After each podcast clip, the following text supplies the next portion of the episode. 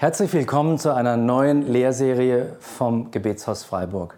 In dieser Serie möchte ich über eines der aus meiner Sicht wichtigsten Themen für uns Christen sprechen, nämlich über die Bedeutung der christlichen Einheit. Dazu werde ich drei Schwerpunkte näher betrachten. Beginnen werde ich mit der eher traurigen Geschichte der Kirchenspaltungen. Aber halte durch, wir werden zum zweiten und dann zum dritten Teil kommen. Anfangs wird es einiges um Kirchengeschichte gehen, was ich total spannend finde, aber ich weiß, nicht jeder liebt dieses historische Betrachten, aber ich will dich einladen, an der Stelle zu lernen, weil es um deine Wurzeln geht. Als zweites möchte ich anschauen, warum Einheit wichtig ist und was sie bewirken kann. Und als drittes darüber sprechen, wie wir Einheit ganz praktisch fördern können. Zu Beginn möchte ich zwei im Kontext der christlichen Einheit stehenden Begriffe erklären, die manchmal etwas falsch verstanden und deswegen etwas den Geschmack des Falschen zu haben scheinen. Der erste Begriff lautet Ökumene. Von einigen Christen wird er sehr negativ verstanden. Sie sehen dahinter den Versuch, alle Kirchen unter einem Dach zu vereinen und haben Sorge, dass ihnen ihre eigene konfessionelle Freiheit und Prägung genommen wird. Es gab eine Zeit, in der ich das Wort Ökumene gar nicht benutzt habe, eben weil ich verstanden habe, dass viele etwas Unterschiedliches darunter verstehen und für manche Ökumene etwas ganz Schlimmes ist und für andere etwas ganz Positives. Deswegen habe ich viel von überkonfessioneller Arbeit gesprochen. In dieser Serie möchte ich bewusst das Wort Ökumene nehmen, um es zu erklären, um es, wie soll ich sagen, zu entschärfen und um zum Punkt zu kommen. Der Punkt, um was es bei christlicher Ökumene gehen soll. Manche vermuten, dass hinter der ganzen Sache der Ökumene die Absicht stehen könnte, das Christentum zu verwässern anstatt zu stärken oder sogar, dass die leitenden Personen der ökumenischen Bewegung richtiggehend böse Absichten hätten und Ökumene eigentlich sowieso wieder biblisch ist. Es gibt dann Tendenzen, sich nur noch mit den eins zu machen, deren Theologie sich mit der eigenen möglichst zu 100 Prozent deckt. Das kennt ihr wahrscheinlich, was niemals gelingt. Der Versuch, nur Gemeinschaft mit den Rechtgläubigen zu haben, also denen, die so glauben wie ich, weil ich glaube ja richtig, führt dazu, dass es immer mehr rechtgläubige Splittergruppen gibt, die aber auch nichts miteinander zu tun haben möchten. So bleibt man am Ende eine kleine Gruppe allein und ohne wirkliche Relevanz und Strahlkraft. Ich komme zurück zum Wort Ökumene. Auf der Folie sehen wir Ökumene und eine Weltkarte, nämlich eine Weltkarte, die die damals bekannte Welt beschreibt und Homer zugeschrieben wird. Mit dem griechischen Wort Ökumene, ich weiß nicht genau, wie ich es auszusprechen habe, wurde in der Antike die damals bekannte bewohnte Erde bezeichnet. Also erst einmal ein Territorialbegriff, mag ich sagen. Im Neuen Testament wird Ökumene dann als Synonym für den ganzen Erdkreis, das ganze römische Reich, aber auch für die zukünftige Welt, Hebräer 2, Vers 5, gebraucht. Also mehrere Bedeutungen. Und dann in der frühen Kirche wurde damit die Gesamtheit der Christen gemeint. Ökumene waren alle Christen insgesamt. Deshalb wurden die ersten Konzile, also die Treffen der Leiter der Kirche weltweit, auch ökumenische Konzile genannt. Die dort getroffenen Entscheidungen sollten nämlich für die gesamte Christenheit und das gesamte Reich gelten. Wir werden uns nachher einige der ähm, Konzile ansehen, dann wird das verständlicher. Heute gibt es als Organ ähm, der ökumenischen Bewegung den Ökumenischen Rat der Kirchen. Uh, das klingt in einigen Ohren auch strange. Und Deshalb möchte ich gerne kurz, obwohl ich kein Vertreter des Ökumenischen Rats der Kirchen bin, kein Teilnehmer, kein Mitglied ähm, und auch keine Beziehungen habe, möchte ich dennoch etwas dazu sagen. Lokal wird die offizielle Ökumene oft durch die Arbeitskreise christlicher Kirchen, die kennen einige von euch sicher auch, repräsentiert. Es gibt also offizielle Organe, aber natürlich auch ganz viel, das ich die Ökumene der Straße nenne. Da komme ich gleich dazu.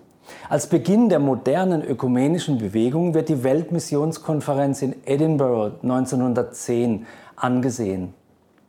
Dabei waren drei Ziele grundlegend, die ich sehr interessant und schön finde. Erstens, man wollte gemeinsam handeln in der Mission.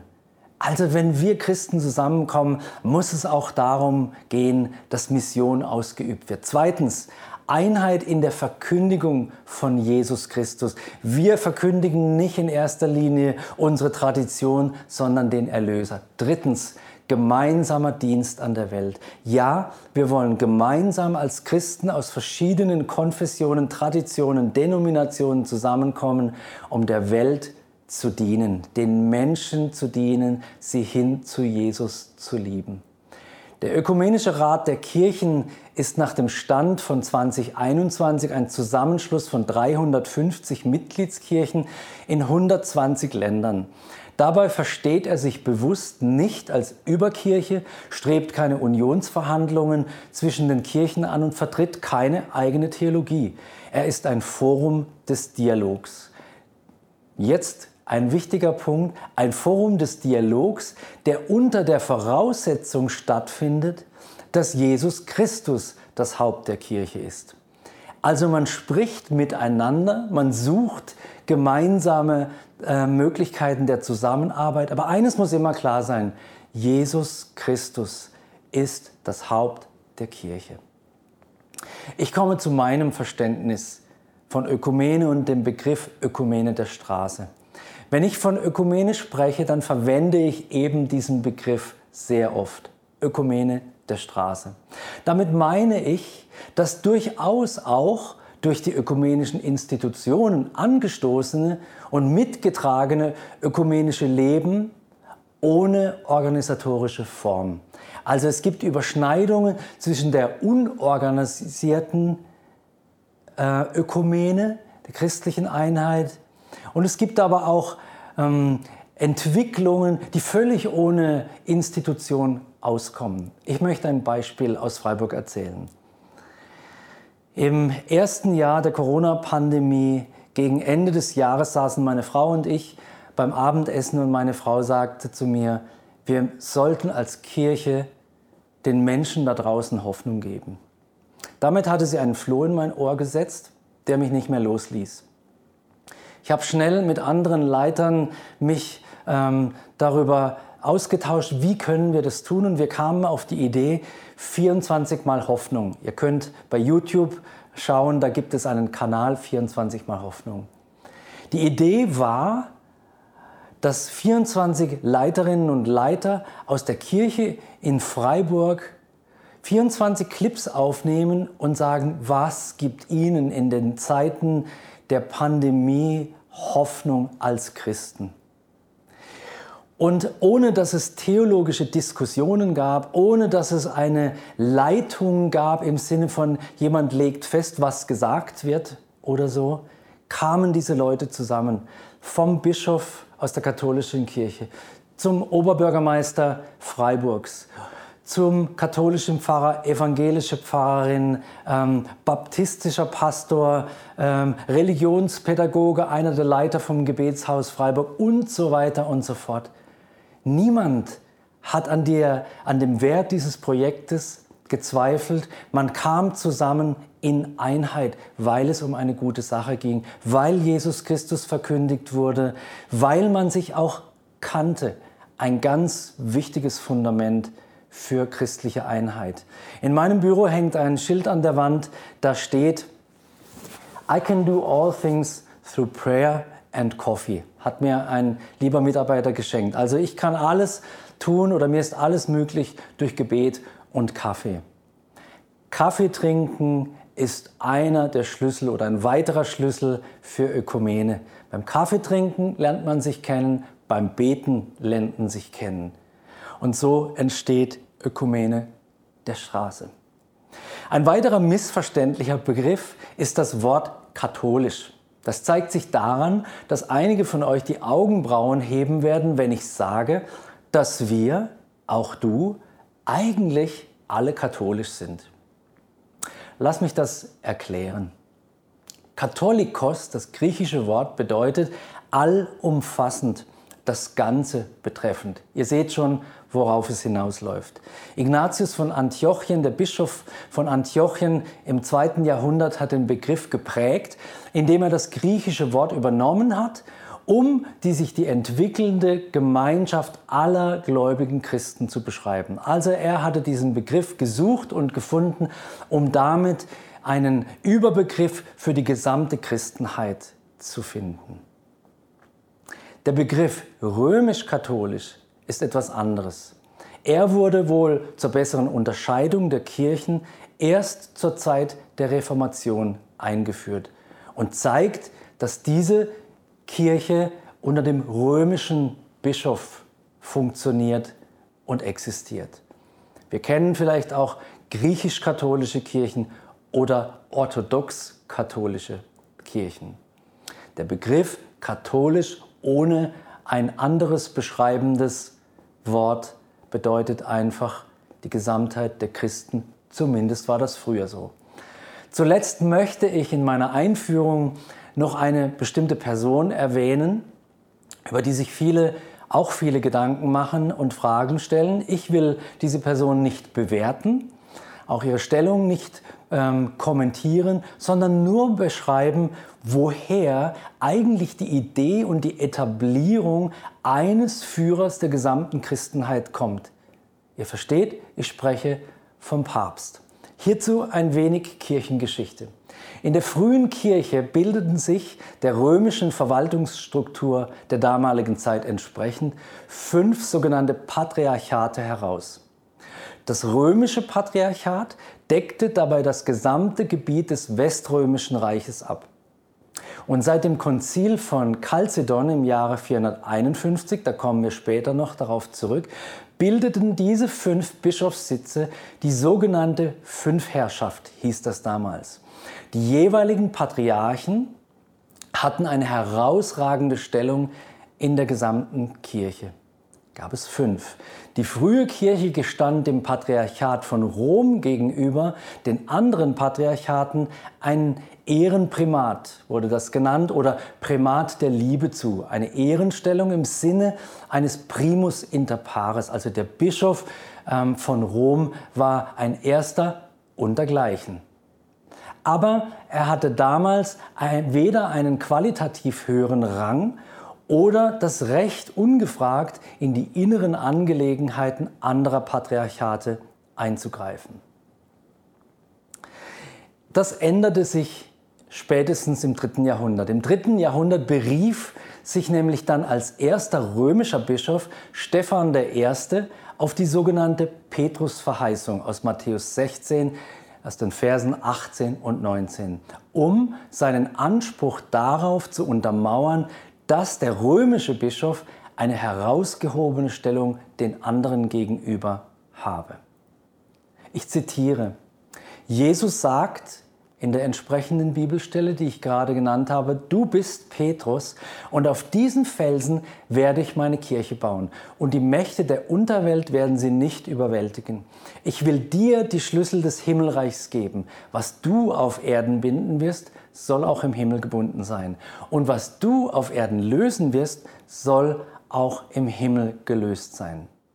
Mit diesen Worten Jesu an Petrus wird bis heute die übergeordnete Stellung des römischen Bischofs begründet. Man stützt sich dabei auf die Überlieferung der römischen Gemeinde, nach der Petrus der erste Bischof von Rom gewesen sei und dort das Martyrium erlitten habe. Daher wurde über die sogenannte apostolische Nachfolge die Autorität des römischen Bischofssitzes abgeleitet. Soweit zur Entwicklung der besonderen Stellung des Papstes. Soweit zu den beiden missverständlichen Begriffen ökumenisch und katholisch. Nun komme ich zur zeitlichen Entwicklung der etwa 300 christlichen Hauptströmungen, die es heute gibt. Ich möchte dazu einen Zeitstrahl benutzen, damit ihr sehen könnt, wie sich die Kirche leider aufgespalten hat durch die Jahrtausende hindurch. Natürlich kann ich nicht alles aufführen, aber einige der wichtigsten Punkte werden vorkommen. Wir beginnen um das Jahr 30 nach Christus. Jesus ist auferstanden, ist vielen Menschen erschienen und dann in den Himmel aufgefahren. Zu Pfingsten fiel der Heilige Geist und die Jerusalemer Urgemeinde entstand. Nachzulesen in Apostelgeschichte 2. Bereits um 48 herum fand dann das erste Konzil. Konzil kommt übrigens vom lateinischen Concilium, was so viel wie Rat oder Zusammenkunft bedeutet. Das erste Konzil fand, wie gesagt, um das Jahr 48 herum in Jerusalem statt. In der Apostelgeschichte können wir darüber lesen. Apostelgeschichte 15, ich werde einige Verse daraus zitieren. Verse 1 bis 2. Und einige kamen herab von Judäa und lehrten die Brüder, wenn ihr, Klammer auf, ihr Heiden, Klammer zu, euch nicht beschneiden lasst nach der Ordnung des Mose, könnt ihr nicht selig werden. Da nun Zwietracht entstand und Paulus und Barnabas einen nicht geringen Streit mit ihnen hatten, ordnete man an, dass Paulus und Barnabas und einige andere von ihnen nach Jerusalem hinaufziehen sollten zu den Aposteln und Ältesten um dieser Frage willen. Also ihr seht, 48 nach Christus gab es schon theologische Auseinandersetzungen, die geklärt werden mussten. Ich führe fort aus Apostelgeschichte 15 die Verse 24 bis 29. Weil wir gehört haben, dass einige, die aus unserer Mitte hervorgegangen sind, euch mit Worten beunruhigt und eure Seelen verstört haben, denen wir keine Befehle gegeben haben, schien es uns, nachdem wir einstimmig geworden, gut Männer auszuwählen und sie zu euch zu senden mit unseren geliebten Brüdern Barnabas und Paulus, Leuten, die ihr Leben hingegeben haben für den Namen unseres Herrn Jesus Christus. Wir haben nun Judas und Silas gesandt, die auch selbst mündlich dasselbe verkündigen werden. Und jetzt kommt der Beschluss des ersten Konzils, um den es mir geht und der dann gültig war für die gesamte Kirche. Denn es hat dem Heiligen Geist und uns gut geschienen, keine größere Last auf euch zu legen, ihr Heiden, sage ich, als diese notwendigen Stücke euch zu enthalten von Götzenopfern und von Blut und von Erstickten und von Unzucht. Wenn ihr euch davor bewahrt, so werdet ihr wohltun. Lebt wohl. Man könnte auch sagen, das reicht das erste Konzil, das Apostelkonzil zu Jerusalem. Bereits dort wurden also Lehraussagen festgelegt, die generell für die gesamte noch junge christliche Kirche Gültigkeit haben sollten. Trennungen waren leider von Beginn der Kirche an ein Problem. Im Laufe der Zeit kristallisierte sich im Prozess von Klärungen und Spaltungen diejenige Gemeinschaft heraus, die sich selbst und ihr Glaubensbekenntnis als orthodox und katholisch verstand.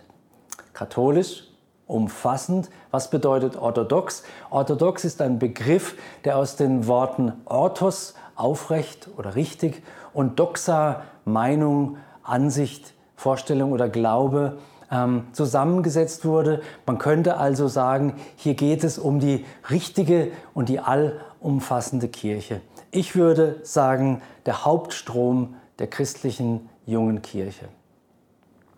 Das zweite Konzil fand statt in Nicäa im Jahr 325. Einberufen wurde dieses Konzil vom römischen Kaiser Konstantin I. Primär ging es um die Klärung der Frage nach der Natur Jesu gegenüber dem Vater und dem Heiligen Geist. Die Wahl ging 300 zu 3 dahingehend aus, dass Jesus wesensgleich mit dem Vater ist. Unter anderem sollte bei diesem Konzil auch ein gemeinsamer Termin für das Osterfest für die ganze Christenheit gefunden werden. Bekannt aber ist das Konzil auch für das ökumenische Glaubensbekenntnis, welches beim Konzil von Konstantinopel 381 erweitert und bestätigt wurde. Dieses Credo, dieses Glaubensbekenntnis ist heute noch eine der wichtigsten Grundlagen für die christliche Einheit. Wir werden das zusammen anschauen und wir werden im zweiten Teil durch unseren Zeitstrahl gehen. Jetzt, nach diesen vielen Informationen kirchengeschichtlicher Art, möchte ich einen Punkt setzen und beten. Vater, nimm uns hinein in die Faszination der christlichen Einheit. Berühre unsere Herzen und lass uns heute in Zeiten der Postmoderne uns an unsere Wurzeln erinnern und um Einheit ringen die dir gefällt, die sich um dich herum zentriert, die Jesus Christus als Haupt der Kirche und als einzigen Weg zu Gott anerkennt. Komm und unterrichte uns, begeistere uns. Amen.